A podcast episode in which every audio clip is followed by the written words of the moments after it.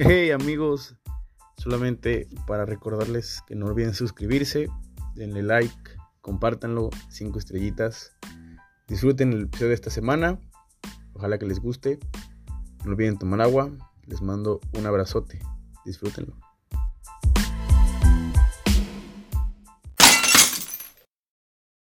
Hey amigos, ¿cómo están? Bienvenidos a un episodio más del podcast, su podcast desde la Tribuna 23. Yo soy Gabriel Vargas y como siempre les doy la bienvenida una semana más. Ya empezó junio, estamos a mitad de año más rápido de lo, que pensé. Se han pasado muy rápido, sinceramente, este año. Sobre todo los últimos que será tres, cuatro meses. O sea, podemos decir que todo el año, pero creo que yo he sentido más rápido, o sea, todavía más rápido estos últimos tres meses. Pero siempre es un gusto saludarlos. Yo soy Gabriel Vargas y les doy la bienvenida a su podcast. Antes de empezar, no olviden suscribirse, no olviden darle like, no olviden recomendarlo, compartirlo, darle cinco estrellitas, seguirnos en todas las redes sociales y espero que les guste el capítulo de esta semana. No olviden tomar agua, traerse su vaso con agua, su vaso con leche o su taza con café. Empecemos. Rafa Nadal le tiene miedo a los perros. Lo cuenta él mismo en su autobiografía Mi Historia, escrita junto al periodista John Carlin. Tal vez haya que salir a jugar con un Golden Retriever del otro lado de la red, porque nadie ha sido capaz de inventar la kriptonita contra el Manacori, especialmente contra su mentalidad y su corazón. ¿Las lesiones fueron o han sido la única kriptonita de Rafa Nadal?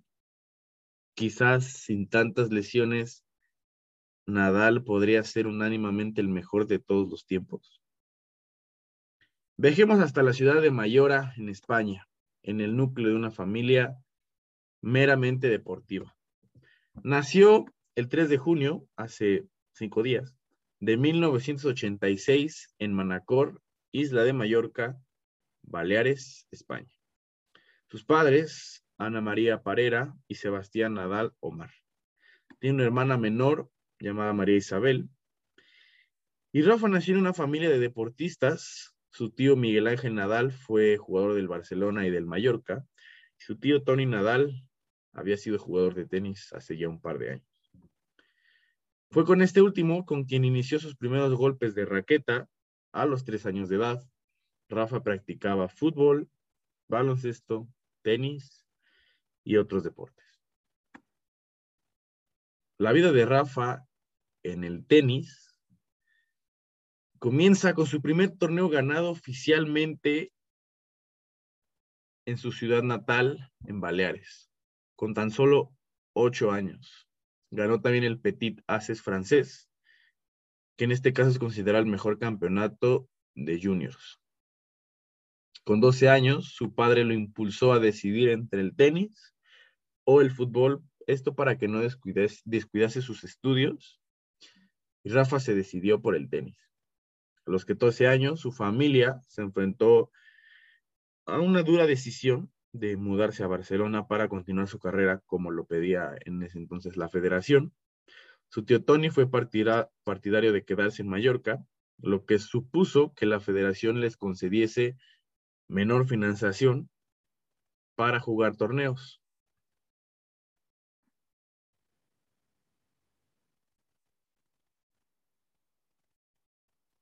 Ante esta situación, su tío conformó un grupo de, finanzas y de confianza, esto para proyectar su carrera con personas como su médico Ángel Ruiz Cotorro, y este mismo también le impuso la disciplina y el rigor necesario para ser un deportista de élite. En un partido de exhibición entre Pat Cash y Boris Becker, celebrado en Mallorca sobre la arcilla, el alemán se lesionó y le ofreció a Nadal la oportunidad de disputarla. Con aquella primera oportunidad, el Manacorí demostró su potencial en la arcilla al vencer el 14 de mayo del 2001 a todo un ex campeón de Wimbledon como lo fue Pat Cash. Al año siguiente dejó su huella en torneos junior como su plaza también de semifinalista en 2002 en Wimbledon, jugando contra tipos mayores que él. Y también inició en varios torneos Challenger, teniendo varias victorias ya en su historia. Rafa Nadal se inscribió en la ATP a finales de 2001, en el puesto 818. Tenía solamente 15 años y pertenecía ya al Real Club de Tenis Barcelona. Sin embargo, no jugó su primer partido profesional hasta el 29 de abril del 2002, en el Open de Mallorca, derrotando al paraguayo Ramón Delgado. Rafa debía debutar en Roland Garros en 2003, pero como lo mencioné al principio, las lesiones empezaron a molestarlo desde el principio de su carrera. Una lesión en el codo frustró ese mismo deseo pero al año siguiente, ahora una fisura en el escafoides del pie izquierdo lo mantuvo en muletas de abril a junio y también le impidió disputar el torneo. Rafa comenzó a diseñar con su equipo un plan específico para la prevención de lesiones para que aflorasen todas las cualidades físicas del tenista, que realmente era un talento nato y talento genético. Este médico de la federación inició la colaboración con la familia Nadal, Ángel Ruiz Coto ya mencionamos anteriormente, y con el preparador físico del jugador, Joan Forcades, con una media de tres controles anuales. El doctor puntualizó, tras el primer examen, que Rafa tiene o tenía la resistencia de un maratoniano, pero que a la vez también es explosivo. El último semestre del 2004 fue especialmente duro, en pleno proceso de recuperación del ritmo de la competencia, solo consiguió ganar un solo torneo, el torneo de Spot en Polonia. El torneo de Sopot en Polonia, mejor dicho. Terminó la temporada convirtiéndose en el tenista más joven en ganar la Copa Davis. Nadal había derrotado al estadounidense Andy Roddick y a su amigo y mentor Carlos Moya, con lo que España pudo adjudicarse la segunda Copa Davis de su historia podemos darnos cuenta que las lesiones desde sus inicios fueron ciertamente un impedimento. Pero poco a poco, durante este inicio, fue dejando más y más destellos. A pesar de ser un debutante, en 2005 se presentó en París como favorito en las apuestas. No en vano, hasta aquella fecha de enero a junio, había ganado cinco títulos de, renombre en la arcilla. Costa de Suipi, en Brasil, Acapulco, el Master Series de Monte Carlo, el Trofeo Conde de Godó y el Master Series de Roma. Una proeza que en una misma temporada y a esa edad solo había conseguido André Agassi en 1988. El número de títulos de la temporada 2005 tan solo le superaban en uno el número uno mundial, el siempre querido Roger Federer, a quien sin embargo poco le importó y derrotó en Roland Garros en semifinales, precisamente el 3 de junio, el día del cumpleaños de Rafa Nadal. En la final, eh, sin muchos apuros, Nadal derrotó en cuatro sets al argentino Mariano Puerta, quien venía de realizar un torneo impecable. Le entregó el trofeo en presencia del rey Juan Carlos I de España. Su ídolo también, futbolístico Zinedine Zidane, se encontraba en el lugar pues a pesar de que toda la familia de Rafa es del Barcelona, Nadal siempre ha sido seguidor fiel del Real Madrid. Este triunfo lo convertía en el segundo debutante que ganaba en Roland Garros, tras el sueco Mats Wilander, que lo consiguió en 1982 con solo 17 años. Y sobre todo, elevaba hasta estos límites insospechados de popularidad y carisma hasta el punto que un mes después la empresa patrocinadora Adas Sport aseguraba en un sondeo bimensual que el tenista se había convertido en el deportista más popular de España, desplazando al piloto Fernando Alonso de la primera posición y al futbolista David Beckham de la segunda. Por si fuera poco, por si fuera poco, la Asociación de Tenis de Estados Unidos, la USTA, anunciaba que promocionaría sus torneos veraniegos poniendo énfasis en la imagen de Nadal calificando como el Wonder Boy, sobrenombre también que fue utilizado con la estrella que contamos hace unas semanas, Michael Phelps. Por otra parte, Nike también empezó a interesarse en los servicios del español. La firma que le patrocinaba declaraba que quería convertir a Rafa Nadal en el Tiger Woods del tenis y que estaba dispuesto a entregarle un cheque en blanco para mejorarle el contrato que tenía desde los 16 años. Esto para convertirlo en el ícono de la multinacional en el ámbito tenístico. Esto, por si fuera poco, otra vez era la primera vez que un tenista ocupaba esa privilegiada posición de popularidad en España. Lo cierto era que Alonso, Dani Pedrosa y Nadal estaban cambiando la tendencia de jóvenes aficionados españoles, cuyos ídolos en ese momento solo se centraban un poco más en el mundo del fútbol. La victoria en el torneo Grand Slam aupó a Nadal a la tercera posición del ranking de la ATP, solamente por detrás de Federer y del australiano Leighton Hewitt, quienes estos mismos disputarían la final del torneo de Wimbledon con victoria del suizo, donde Nadal cayó en primeras rondas. Además, también se convirtió en el primer español que entraba en el top 10 con solamente 19 años y encadenaba 24 victorias consecutivas en arcilla. Rafa Nadal empezó joven y quiso acaparar, hizo todo lo posible y con solo 19 años en ese momento ya estaba logrando cosas impensables. Se estaba volviendo la imagen del deporte español. El objetivo de Rafa siempre fue llegar al número uno, aunque bien reconocía que ante él estaban un muro casi infranqueable como el suizo Federer, quien según los expertos en ese momento estaba destinado a ser el mejor de todos los tiempos. Esa ambición era buena, pero su tío Tony, como al principio, no le dejaba que se le estudiaran los humos. Tras su triunfo en Roland Garros, eh, le advirtió que su nivel de juego aún no era perfecto, que era un buen jugador, pero que todavía tenía que confirmar que sería uno de los grandes. En julio del 2005, ganó en Bastad, en Suecia, en Stuttgart, en Alemania, y esto le ocasionó sumar 34 victorias consecutivas en arcilla. Y en octubre ganó su undécimo título del año, al imponerse en el Master Series de Madrid, en su país natal. En marzo del 2006, poco después de reaparecer de otra lesión, que lo había mantenido inactivo durante cuatro meses aproximadamente, en Dubái logró su primer título de ese año. Después revalidó el éxito en el Master Series de Monte Carlo, en Barcelona, en el Master Series de Roma y en Roland Garros. Para hacerse con su segundo triunfo en París, venció al sueco Robin Soderling, al estadounidense Kevin Him, al francés Paul Henry Matthew, al australiano Leighton Hewitt, al serbio, y que muchos conocen, Novak Djokovic, y al croata Ivan Jubicic, y en la final al mismísimo Roger Federer. Hagamos énfasis en este último juego, este último partido supuso un nuevo capítulo del duelo que Nadal y el tenista suizo mantenían por la primicia mundial y que ese año se había decantado claramente del lado del español. Nadal consiguió en Francia un importante récord y el 29 de mayo, al abatir a Soderling, ganó su quincuagésimo cuarto partido consecutivo en arcilla, superando la cifra de 53 encuentros invictos sobre esta superficie desde el 1977, récord que poseía el argentino Guillermo Vilas.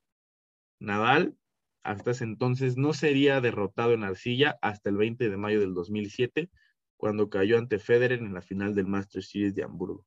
81 partidos consecutivos con victoria en dicho piso. Poco después, Nadal tuvo una excepcional actuación en el torneo de Wimbledon, fue finalista, pero en esta ocasión Federer le impidió adjudicarse con el triunfo. En ese año, 2006, le fue concedida en su país la medalla de oro de la Real Orden del Mérito Deportivo. Los destellos ya no eran destellos, ya era una realidad y empezó a demostrar por qué era considerado o por qué es considerado hoy en día todavía el rey de la arcilla, como evidentemente lo conoce prácticamente todo el mundo. Hablemos del año 2008 para Rafa Nadal. Un año donde todo cambió prácticamente El año 2008 será recordado como el del número uno.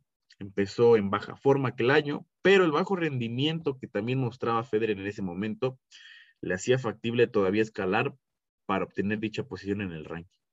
Ganó por cuarta vez dos torneos, el Masters de Monte Carlo y el Condé de Godó, y derrotó a Federer dos veces en dos finales consecutivas, la del Masters Series de Hamburgo y la del Roland Garros. Tuvo nuevas victorias en el London Queens Club y venció de nuevo a Federer en la final de Wimbledon. Un partido que duró cuatro horas y 48 minutos y que es considerado el mejor partido de la historia del tenis. Un partido, un encuentro que tuvo de todo, que juntó a quienes son los dos mejores tenistas de toda la historia en ese momento del mundo y prácticamente congeló a propios extraños, a gente que incluso no era fanática o seguidora del tenis, los atrapó y nos dio como espectáculo el que es considerado hasta ahora el mejor partido de tenis de la historia. Después consiguió un triunfo en el Masters de Canadá y al fin se convirtió este en el mejor triunfo de su historia. Esto porque le hizo obtener tener la dicha de ser el mejor jugador del mundo según el ranking de la ATP. Aquel año también logró la medalla de oro en los Juegos Olímpicos de Pekín en 2008 y también fue parte del equipo de Copa Davis de España desde 2004, así alzándose con el triunfo en tres ocasiones, 2004, 2008 y 2009. Y por fin llegó por primera vez al número uno el 18 de agosto de 2008. Posteriormente también lo sería en 2010, 2013, 2017 y 2019. El 3 de septiembre del 2008 fue galardonado como el Premio Príncipe de Asturias de los Deportes. Esto al vencer a Michael Phelps en las votaciones tras tener 18 de los 24 votos del jurado en la última votación. En ese mismo año también recibió el Marca Leyenda y en el 2009 obtuvo el Gran Premio de la Academia del Deporte Francesa a la mayor gesta deportiva del mundo en el año 2008. Vaya año para, para Rafa Nadal, ¿no? Literal, obtuvo todo lo que un tenista puede obtener, fue el número uno, ganó medalla de oro, tuvo el, que es considerado el mejor partido de tenis para muchos, quizás uno de los mejores, frente al siempre complicado Roger Federer. Recibió más reconocimientos por su éxito deportivo. El 2008 creo que debe ser quizás para muchos, igual para Nadal, el mejor año de, su carrera. Ya después le preguntaremos, pero el 2008 es ese año histórico, sinceramente.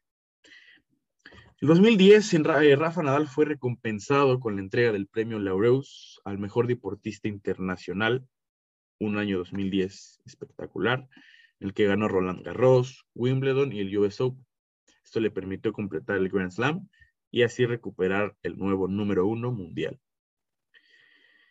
Nadal es el tenista español con mayor número de títulos individuales, superando a Manuel Orantes y a Conchita Martínez. Tiene más títulos de Grand Slam, superando a Manuel Santana y Arancha Sánchez, ellos con cuatro. Más títulos de Masters 1000, superando a Juan Carlos Ferrero. Y es el español que más semanas ha pasado como número mundial, número uno mundial, y el único que ha ganado el Abierto de Australia y la medalla de oro en los Juegos Olímpicos como les mencioné. Rafa jugó su primer eh, ATP en 2002 y lleva 20 años en el circuito. Solo en tres de ellos, en 2008, 2011 y 2013, no padeció lesiones que lo dejaran prolongado eh, por un lapso más largo. La espalda, el hombro, el brazo, las rodillas, las muñecas, el psoas ciliaco, el tren inferior y hasta una apendicitis. Como les mencioné, probablemente la única kriptonita que ha tenido Nadal en toda su carrera, desafortunadamente, han sido las lesiones. Después del último año mencionado, en el 2010, Nadal lo único que siguió haciendo fue ganar. A partir de ese año siguió ganando. y ganando, y por si fuera poco, también siguió ganando, manteniéndose así en el top 3, top 5 o top 10 mínimo del tenis. Su desparpajo, su confianza en sí mismo, el no dar jamás ningún punto por perdido, su fuerza extraordinaria, su perseverancia son algunas claves de su imparable éxito. La férrea disciplina que le impuso su tío desde el, desde el día número uno no le impidió dejar de practicar sus otros hobbies, juegos de ordenador, videojuegos, etc.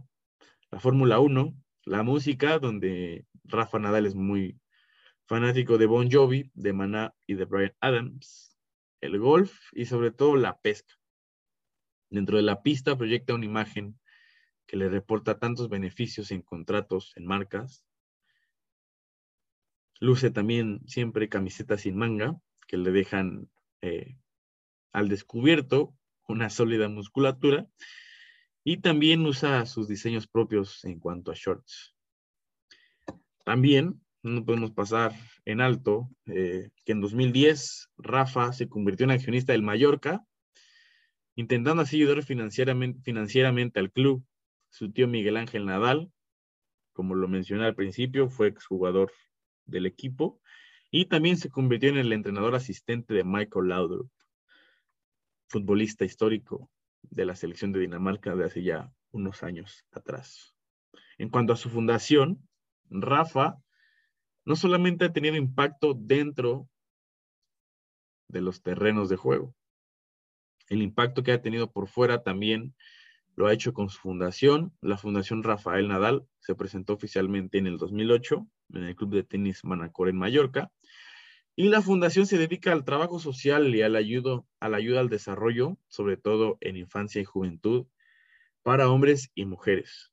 Lo importante, y lo he recalcado en cada una de las historias, lo importante que es ser un buen atleta dentro de, tu disciplina, pero también fuera de ella el impacto que tienes en la sociedad, porque la gente que te idolatra te ve con muchos ojos de admiración y para ellos eres un ejemplo a seguir. Entonces es muy importante tener un impacto ejemplar fuera de ello, sobre todo para al menos empezar a dejar un buen mensaje en la sociedad que sabemos no, no atraviesa el mejor momento hoy en día.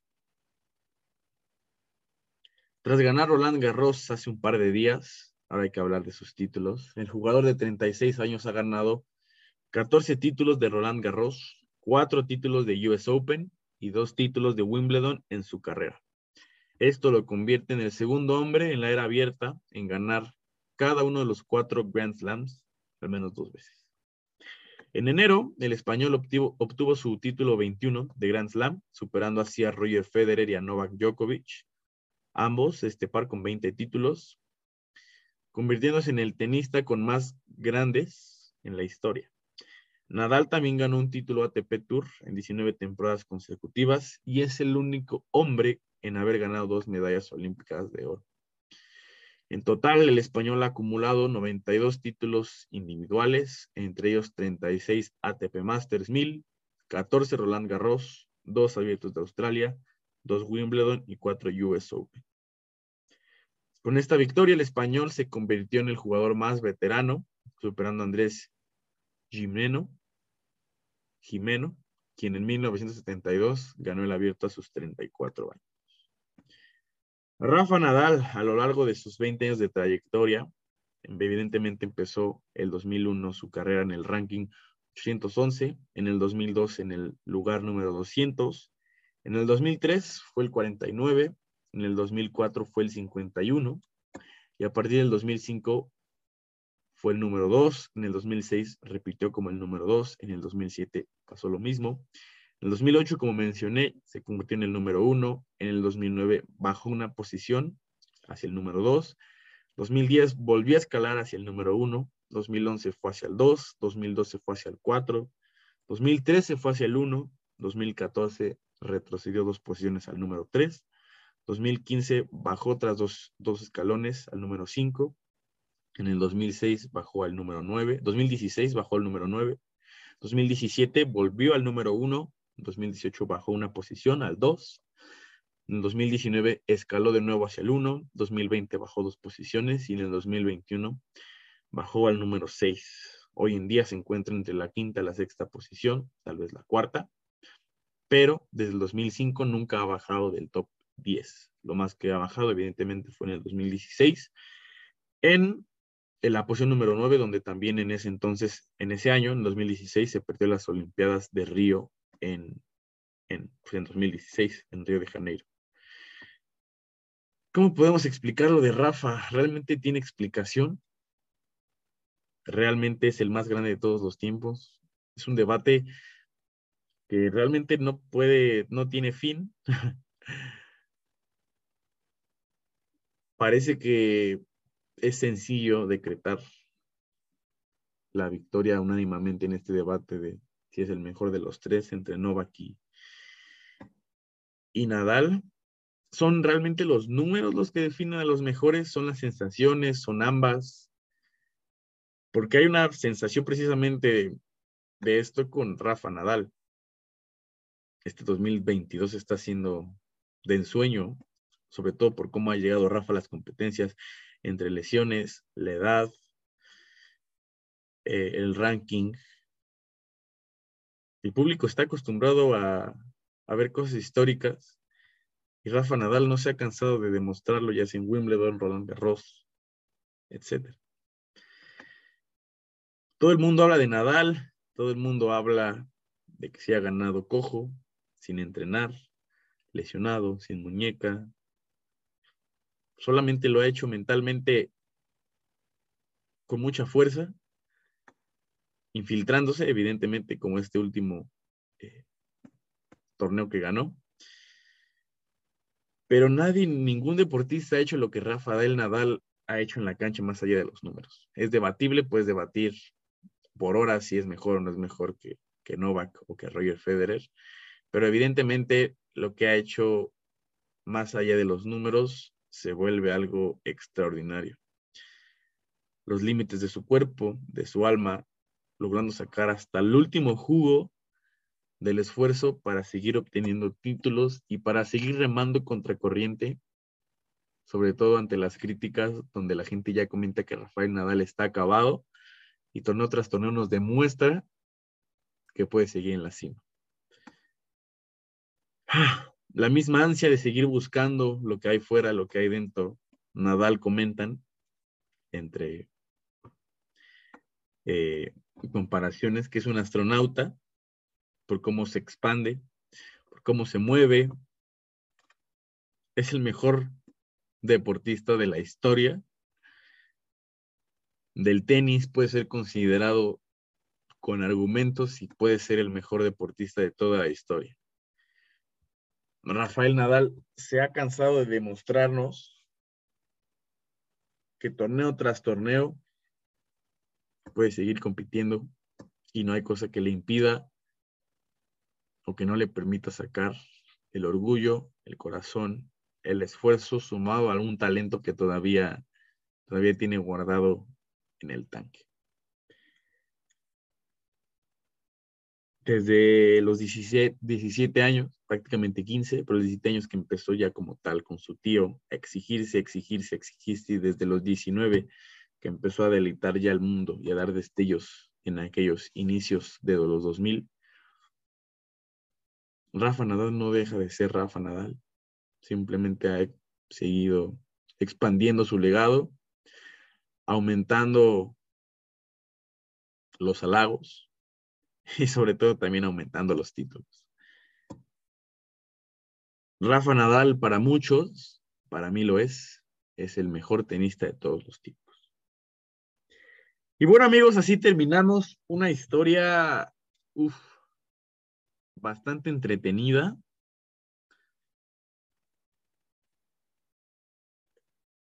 No sé cómo explicar lo de Rafa Nadal después de ver lo que, lo que hizo en este último torneo en Roland Garros, eliminando a Djokovic. Bueno, con Zverev hubo un poco de, de, de, un mal momento para, para el alemán. Estaban regalando también un juegazo en el segundo set y ya duró, llevaba más de tres horas.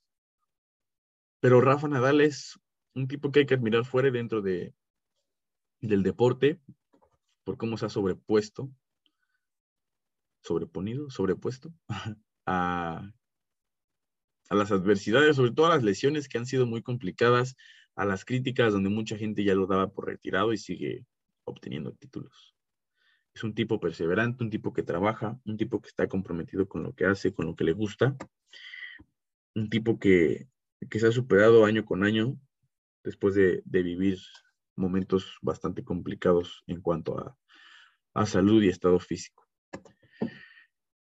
Pues creo que terminamos, amigos. Espero que les haya gustado la, historia de, esta semana. Eh, aprovechando que, Rafa Nadal acaba de, ganar un título más en su eh, gran y exitosa carrera. No olviden suscribirse, no olviden darle like, no olviden compartirlo, darle cinco estrellas, recomendarlo. Nos vemos la siguiente semana. No olviden lavarse las manos, no olviden tomar agua. Les mando un fuerte abrazo. Esto fue el podcast desde la tribuna 23. Nos vemos la próxima. Chao, chao.